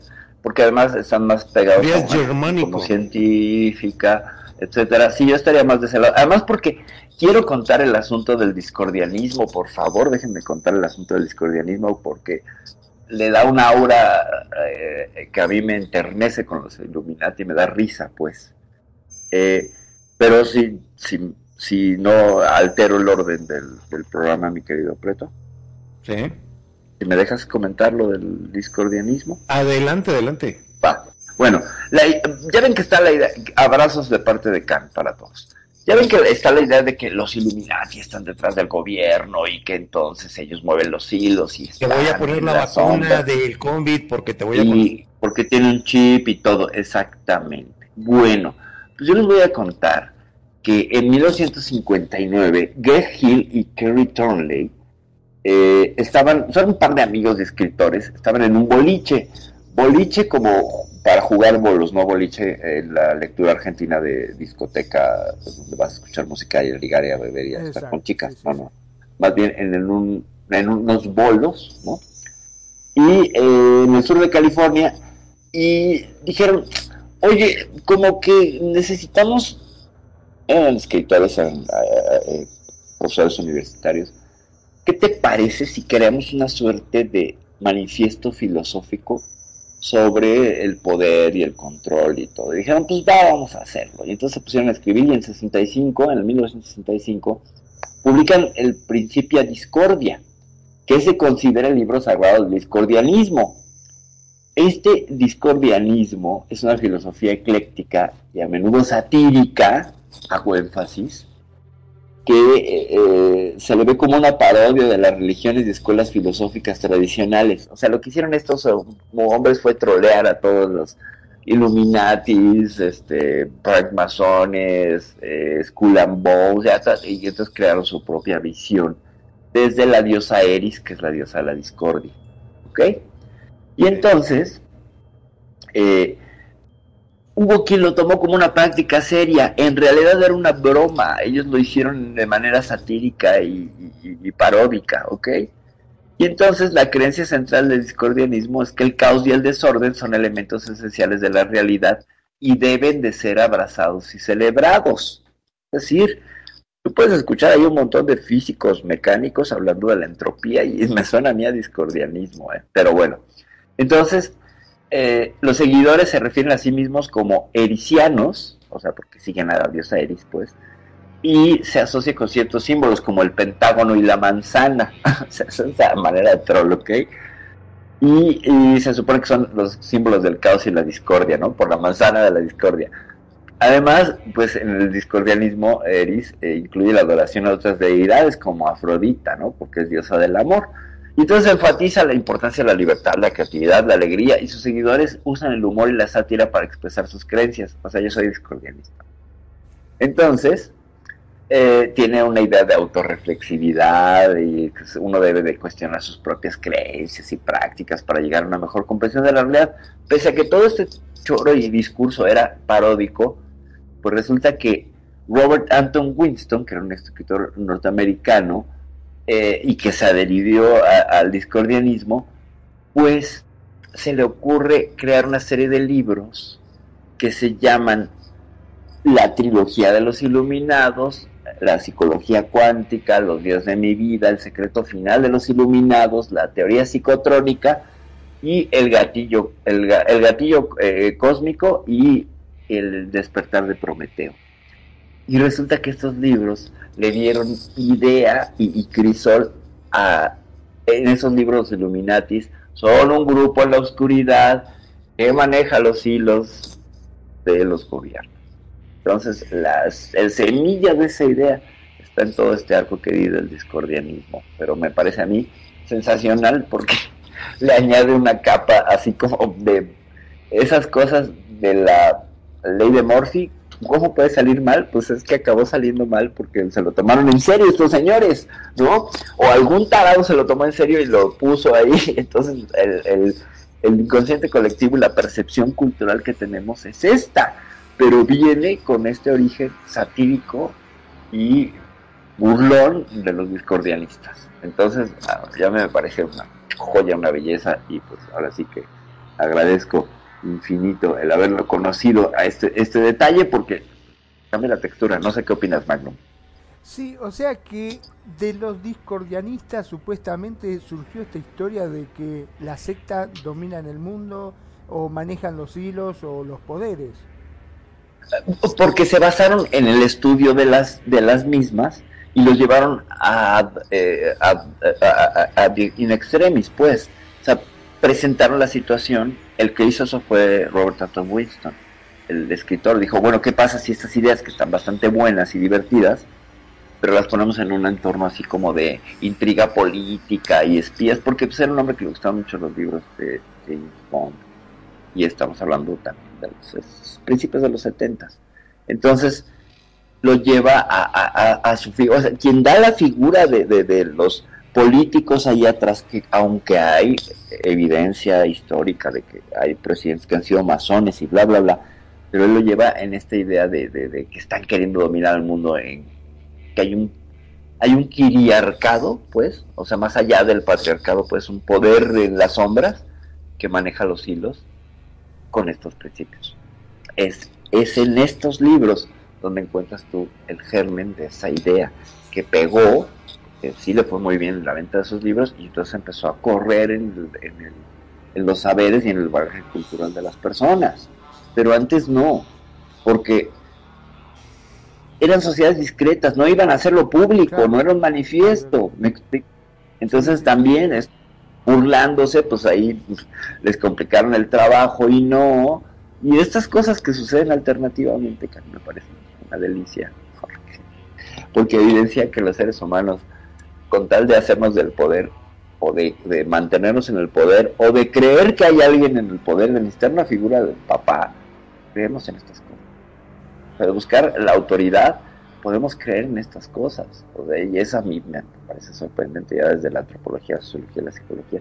Eso me parece sorprendente, porque entonces dicen, sí, y es que entonces ya súmale toda la idea del, del Bafomet y de todo eso, y claro que tienes a todos estos teóricos de la conspiración creándose fantasías del poder y del control que no hay evidencia, todo es una suposición y una especulación. Entonces, eh, que a mí me parece interesante, claro, y que hay coincidencias históricas que dices, órale, no, si está cañón, puede ser. Pero todo en caso, te digo, perdón que te interrumpa, en todo caso también digamos que en cierto aspecto lo favorece a las sociedades secretas porque le está haciendo prensa gratis o correcto le está prensa gratis. Y hablando del primado negativo ve a saber es poner no el plan a la vista de la gente con tal de que sea invisible. De tan visible que te lo hago se vuelve invisible. ¿me explico? no, no voy a guardar el truco de magia que te muestran una cosa por un lado, pero en realidad están haciendo otra totalmente distinta por, con la otra. Pero lo estás viendo, te lo hacen en las narices. Un poco eso es como funciona también, creo yo, la magia con el primado negativo. O, no sé si me estoy equivocando y voy a hacer una precisión en el primado negativo, pero es te lo pongo ahí enfrente y es tan obvio que no lo ves. explico. Ah, es que esto lo tenía en la punta, en las narices, no lo veo. No sé, para tú que aportar y comentar. Pues eh, muy interesante todo ese concepto, me gustó mucho. Y eh, en este, estos comentarios que voy a hacer ahorita viene mucho de esto, de lo que cree la gente y lo que es una explicación racional. ¿Sí? Ok, ok. Muy bien, me regreso a, lo que es el billete del dólar. Vamos a ver cómo está construido un dólar, un billete físico. Venga. Tiene una pirámide. Quizá es el símbolo más famoso del billete por ser uno de los más llamativos. Para la masonería representa la construcción, la obra del hombre que lo acerca al gran arquitecto, o sea, a Dios. Sin embargo, según explicó el propio gobierno de Estados Unidos, la pirámide representa la fortaleza y la durabilidad de su país. Pero entonces, ¿por qué está incompleta? Esto se debe, según explicaron, a la labor de construir y crear una nación que jamás acaba y siempre debe estar en continuo crecimiento. Ok, vamos con el ojo de la pirámide ahora. El ojo tuvo diferentes interpretaciones. Hay quienes lo adjudicaron a Horus. En la mitología egipcia, este dios recibió un ojo mágico tras haber quedado tuerto en una batalla mítica. El amuleto tomó gran importancia en el antiguo Egipto e incluso fue utilizado por los judíos y cristianos para referirse a Yahvé. Los adeptos de esta teoría entonces se lo adjudicaron a Dios, o sea, a una fuerza divina superior que observa a los hombres desde un plano suprarrenal. Supraterrenal, perdón. ¿Sí? Por otro lado, lo que explican eh, racionalmente que el ojo simbolizaría eh, en sí el control de Estados Unidos sobre el mundo, la cúspide del poder mundial. Esta interpretación no extraña, dado el dominio económico de Estados Unidos durante buena parte del milenio pasado y por la posición del ojo instalado en la parte superior de la pirámide, es como si dominaría la parte inferior de la misma. Bueno, la verdadera razón de este ojo es muy simple. Cuando Benjamin Franklin, Thomas Jefferson y John Adams se reunieron para definir el diseño del billete, nunca pidieron que apareciera una pirámide, pero sí querían que incluyera un ojo, porque un ojo. Para incluir un símbolo católico, eh, por ello se inclinaron por el ojo dentro de la punta de la pirámide, que representa el ojo de la providencia, es decir, representa la vigilancia de Dios, Dios cristiano, sobre la humanidad. Ahora, vamos con las frases en latín. Hay dos frases en latín que han generado mucho misterio a su alrededor. Una de ellas es sobre la pirámide y reza Anuit Coeptus. La otra se encuentra debajo del edificio y dice Novo Orden Ordo Seclorum. Según estudiosos, esta frase se refiere al origen cristiano de Estados Unidos. Nuestra empresa es exitosa y nuevo orden de los siglos, respectivamente, son las traducciones al español de las frases que se vincularían con la inspiración divina que guió a los fundadores de los Estados Unidos. Por supuesto, hay quienes buscan un significado más allá y sugieren que estas frases son claras declaraciones de origen masónico del país, o al menos algunos de los más relevantes fundadores, eh, miembros fundadores de la nación. Ahora vamos con los números romanos. En la parte inferior de la pirámide, como si estuvieran tallados en los ladrillos de la base, figuran varios números romanos. Eh, la M, la D, la C, la L, la X, la X, doble X, B y B y la I es la inscripción. Aquí no hay tanto misterio. Se traduce como 1776, año en que Estados Unidos declaró su independencia. Vamos con el escudo, el águila y el número 13. Otro de los símbolos que han llamado mucho la atención es el número 13.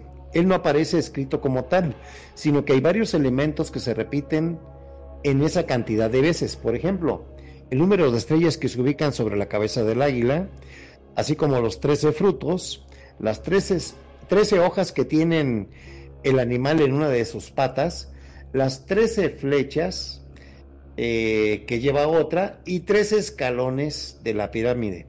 Si, se, tenemos en cuenta el número 13, representa algo positivo para los masones, ya que es la transformación. Es lógico imaginar que amantes de las conspiraciones eh, se tomaron de él para justificar y agrandar sus locuraciones. Pero una, una vez más, la explicación es más sencilla. Eh, se trata nada más de la representación de los 13 originales con el que se conformó la nación de los Estados Unidos. Déjame, déjame interrumpirte ahí. Déjame interrumpirte ahí. ¿Saben cuántas regiones originales en Second Life hubo cuando se fundó este mundo? 13. Ya. Ah, mira. Sí. Ya para cerrar, los fanáticos de las conspiraciones han, querido encontrar en este conjunto de símbolos una clara declaración de origen masónico del país. Pero al hacer una lectura más cercana a la realidad, sale a la luz que se trata nada más de una serie de casualidades en las selecciones de símbolos que representan la democracia estadounidense. Así que este domingo 26 nos vemos en... ¿Dónde? Perfecto. domingo 26, ¿en dónde? 25, ¿no? no, el 26 el Zócalo. Es, es sábado 25. Ah, perdón, 20 sí. Sábado 25. Ujú. Ok. Bueno, ahí tienen los datos de todo el blindaje del dólar, entre comillas. ¿Qué, qué te parece toda esta eh, lectura, Magnum? Yo, gracias a Dios, tengo mi billetito de dólar. La billetera. no que- Te juro, me regalaron Eras están un para la suerte y me dijeron, tenés que tenerlo en la billetera y lo tengo desde que, no sé, tenía 10 años más o menos. O sea que eres parte de la constitución, no te hagas. Exacto. Sí. Acaba, acaba de demostrar que es. eh, Lo declaramos culpable. ¿Cuál es su castigo, perfil para Magnum? Por andar de pues, su, no, su castigo va a ser que, que venga a México a la isla de las muñecas. Y lo vamos a y quedarme en tu cuarto. Exacto. Y luego lo vamos a llevar a. Sí, sí, lo vamos a llevar allá que busque, a buscar a la llorona y así. La llorona, ándale. Todas las leyendas de México se las vamos a echar a. Ah, bueno, conspiro- pero con la llorona no hay problema porque le puedo correr competencia bien, a ver quién llora más. Le voy a decir, vos llorás, pero no sabes yo cuando me asusto lo que lloro, te digo. El llorón va a Perdón, perdón, perdón. Eh, Muy bien, perfecto, te cedo la palabra. No, pues eh, es, es impactante todo lo que trae el billete. O sea, sí tiene un montón de simbología. Y eso lo hace hermético. Y eso lo hace hermético. Así en términos simples, hablando de escuelas herméticas y todo, eso es un ejemplo de hermetismo. La verdad, la verdad Sí, no, tiene símbolo. muchos elementos, mi- Claro. mis- muchos. Yo, yo les cuento, por ejemplo, un- una, eh, una anécdota aquí personal. Cuando desarrollaba el logotipo de Phoenix Band Sí. Eh, él me pedía que hubiera elementos así crípticos, ¿no? Y entonces, pues al principio no daba. Preto el masón. No, pues ahí No, no, te ves que trae el ojo de. Horus ahí. ¿No ves que trae el ojo de Horus cada vez que llega y se cae y aparece que trae el ojo de Horus? Ah, pero, Perdón, o perdón. sea, Me así es con una puede duda. ser Yo no sé si pretermético. Perdón, ¿no? Pero yo me quedé con esta duda. Eh, No sé si me pasaron mal el dato. No sé si preto es masón o es mensón. Las dos No, cosas. No, no. Yo soy Illuminasti, por eso de Nasty así nefasto. Mira, este, una definición, eh, bueno, eh, muy personal en lo que yo manejo. Soy, este, ¿qué te podría decir? Lector de todo, fanático de nada. O sea que serías ecléctico. Em, una denominación de que abierto a escuchar todo y, Sin Tener apegarte. y- y sin apegarme, así es. Y no caes en caminos que te pueden perder en creencias. Es una práctica muy personal que yo hago. Todos tenemos la libertad de creer en algo, ¿verdad? De hecho, soy católico, creo en Dios, ¿verdad? Pero sí me gusta explorar ciertas eh, mm, creencias de culturas que son muy interesantes para... Me fascina, ¿sí? Eh, tener, haz de cuenta que leyendo viajas, viajas en el tiempo, viajas a los lugares, te metes de una forma tan bonita en tratar de, de, de admirar, ¿verdad? Cómo es la creencia universal de la gente y ese donde te, que, eh, que tenemos de libre albedrío. Eh, siempre estamos en la búsqueda de, lo- de lo divino, esa es una maravilla para mí. ok. Adelante.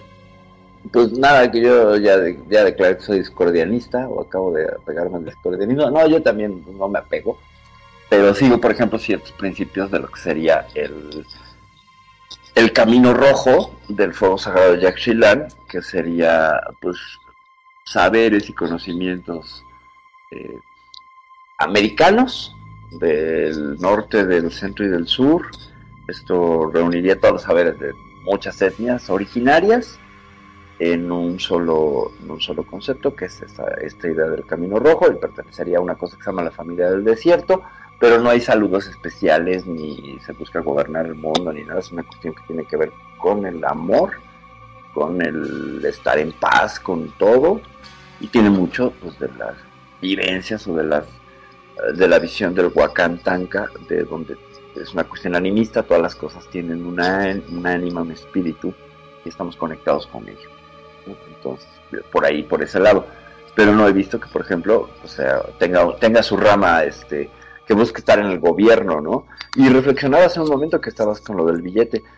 Ciertamente, todos estos grupos o sociedades discretas han tenido gente en los gobiernos, sí, lo cual no implica que gobiernen. ¿Me explico? O sea, han estado en el gobierno, no quiere decir que gobiernen o que puedan gobernar. Pueden tener cierta influencia. Yo lo diré así, a guisa de que esto después salga eh, pues más, eh, más adelante, pero pues hay rumores de sectas que están muy metidas en gobiernos latinoamericanos actualmente. Sectas que ya no son eh, propiamente sociedades discretas, ya caen en la cuestión de la secta, de control, y ahí sí tenemos que hacer una diferenciación entre secta y sociedad secreta. Hay que hacerla y es un tema que está allí y que, y que es preocupante por muchos, por muchos sentidos y que tienen influencia en el gobierno, que ahí sí están teniendo una influencia en los gobiernos.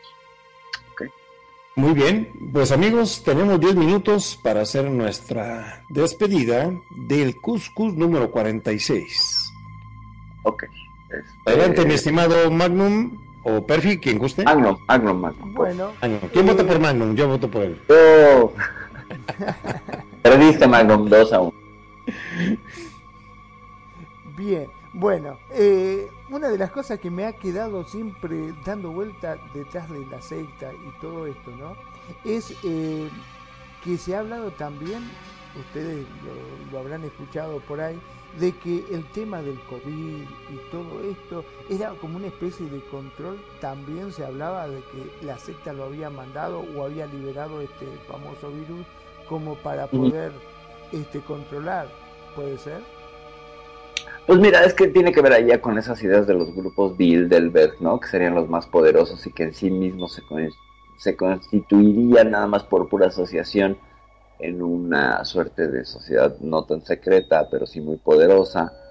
Eh, el señor Bill Gates y todo esto, sí, pero creo que tiene que ver más con la cuestión de la eugénesis de esta reducción de la población. Incluso el año pasado, pues acordarán que tiraron estas pilares de Georgia que traían ideas muy parecidas a los principios fundacionales, tanto de Illuminatis como de masones, y que las dinamitaron. ¿Se acuerdan? ¿Se acuerdan que las dinamitaron? Estas, bueno, pues entonces, eh, primero, ¿quién las construyó? Y es un, todo un secreto, y quién las destruyó es otro secreto, es un tema también sumamente eh, interesante y apasionante. Y vemos después que pues ya están todos estos este, pues, manejos y suposiciones y todo el asunto, pues con las teorías de antivacunas y las teorías de dónde viene el virus y todo este rollo, con todo el control de la información que se manejó, que tú incluso no podías decir COVID, porque solamente podían hablar del COVID las autoridades, ¿no? Entonces ya se vuelve una suerte de imposición y que cualquier grupo que se oponga a ello, pues sí estaría haciendo las veces de una sociedad secreta y que tuviera que tener además que recurrir a cierta secrecía para poder operar. Traeré otro ejemplo así rapidísimo con la primavera árabe, la caída de gobiernos, por ejemplo, como en, Egipto, ¿se acuerdan? Cuando la gente salió a la calle y se manifestó a través de redes sociales y tumbaron al gobierno, pues parece ahí que atrás había una agencia, una injerencia eh, norteamericana para cambiar el gobierno con estas cosas como de la CIA y de manipules y cosas que se prestan y que de pronto la gente no habla de ellos y son ejemplos muy reales de, el accionar desde las sombras. Ahí sí hay un accionar desde las sombras.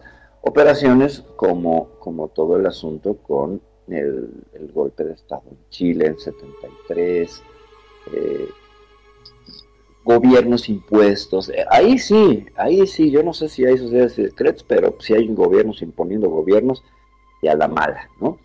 Y, mandando y, tratados que México ha firmado para no poder crecer en materia tecnológica y ser un servil de los Estados Unidos también, y que son tratados que vienen de aquellas épocas y que parece que fueron hechos entre masones, bla, bla, bla, ¿no? Entonces, eh, yo con ello, pues, lo, con lo que concluiría es que, pues no sé, a lo mejor sí están en el gobierno, sí, sí llegan a estar. Eh, hay cierto estatus, sí, también da cierto estatus, y que pues no sé si quién tiene el control, si hay una guerra entre ellos, no lo sé, no llegó a tanto. Pero pues con esto yo soy Sofía Vela. Muchas gracias, Pretoriano por la invitación, muchas gracias, mi queridísimo Mangunda Kun, también a DJ Khan, que nos está escuchando. famosa y querida familia. Hasta allá, hasta Chile, un abrazo, un abrazo, un abrazo a doña Patricia. Y también pues quiero yo agradecer a toda la gente que nos escucha en las diferentes plataformas, porque este programa es de podcast, se puede escuchar después, como son TuneIn, Anchor, eh, Spotify y pues por supuesto en Facebook Live y en YouTube. Puedes buscar, estamos como Radio Consentido, seguidores. El canal para programas anteriores, si te lo quieres volver a escuchar porque no entendiste ni jota de lo que dijo Perfidia, pues no puedes volver a ponerlo. Muchas gracias. Bueno, al final vos fíjate que iba a empezar a despedirme yo y te me adelantaste, Perfi. Te diste cuenta, ¿no? Eso. Eso me hizo un castigo. ¿Cuál será el castigo? Claro. Exacto. Exactamente. Y también habría que ver, que podríamos dejarlo para otro programa, ver si en estas sociedades secretas no hay, este, ¿por qué no?, alguna mano alienígena también. Ok, eh, eh, les paso un dato rapidísimo aquí que me acaba de pasar. Charlie, se los leo rapidísimo. Y esto es de la historia de México. Ahí va rapidísimo, es breve. Dice, como líder de la tendencia figuró Nicolás Bravo, quien sustentaba la conveniencia de implantar en México nuevamente la monarquía y proponía ceñirle la corona a un miembro de la Casa de los Borbones. En contrapartida surgió el rito masónico llamado yorquino, que cuestionaba la monarquía y exigía cambios profundos de fondo y forma en el sistema político mexicano. Encabezados por Vicente Guerrero, los yorquinos lucharon por mantener la república y liquidar totalmente los vestigios colonialistas en épocas post-independentistas aquí en México, 1821, conservando desde luego la independencia alcanzada. Las luchas entre escoceses, que eran los del grupo, pues como de este hombre Nicolás Bravo, que quería traer de nuevo a la monarquía, y los yorquinos, fue dura y violenta. La primera utilizaba como tribuna de su pensamiento e ideología el periódico El Sol, mientras que los otros el Correo de la Federación. En ambos medios, la insidia fue práctica usual mientras que Guadalupe Victoria gobernaba incidentalmente para coincidir los intereses de ambos ritos masónicos tan encontrados y contradictorios. En razón a ello, Guadalupe Victoria fundó el grupo político apoyado por masones descontentos de los yorquinos y escoceses conocidos como el Águila Negra, mientras que Miguel Ramos Arispe establecía el de los imparciales. O sea que hay una pequeña muestra y una joyita, muchas gracias, pro, de que sí, en la historia pues han estado metiendo sus narices. Muchas gracias, Charlie. Ahora sí, Magnum, perdón. No, no, totalmente. Mira vos, ahora que nombraste el águila negra, me acuerdo en un episodio del zorro, nada que ver, pero que estaba justamente, aparecía conspiranoicamente el águila negra que quería quedarse con el Estado, justamente. Fíjate. Fíjate, y era enemigo del zorro. Y era enemigo del zorro, ¿no? Por supuesto. Pero el zorro con su espada y su bravo caballo pudo Zorro con Z o zorro, zorro con S. Exactamente, zorro. Este con, Z, este con Z. Bueno, por mi parte les doy las gracias como siempre a todos y a cada uno de ustedes que nos siguen, nos escuchan y nos eligen día a día y hacen de Radio Consentido su radio. Gracias también a todos los que nos escuchan por los distintos medios, como también los que se suman a los podcasts que cada vez son más. Mi nombre es Magnum Dacun, transmitiendo en vivo y en directo desde Mar del Plata, República Argentina, y como digo siempre, sean felices. El resto son solo consecuencias. Preto. Amigos, es así como damos cierre el día de hoy a nuestro programa de Cuscus número 46. Los esperamos con la segunda parte de este interesante eh, programa que tuvimos de escuelas herméticas. Muchas gracias por habernos sintonizado y nos vemos su amigo Pretoriano Chrome les da las gracias, gracias a nuestros panelistas, a Perfi, a Magnum. Que tengan muy buenas noches y hasta la próxima.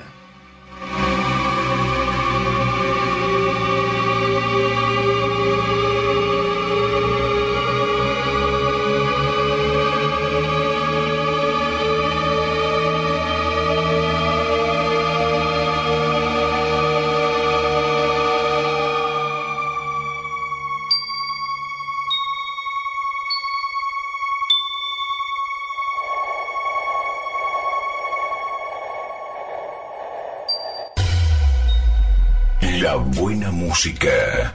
Solo la puedes escuchar por aquí. Radio Consentido, consintiendo tus sueños. Tu mejor opción en radio por Second Life.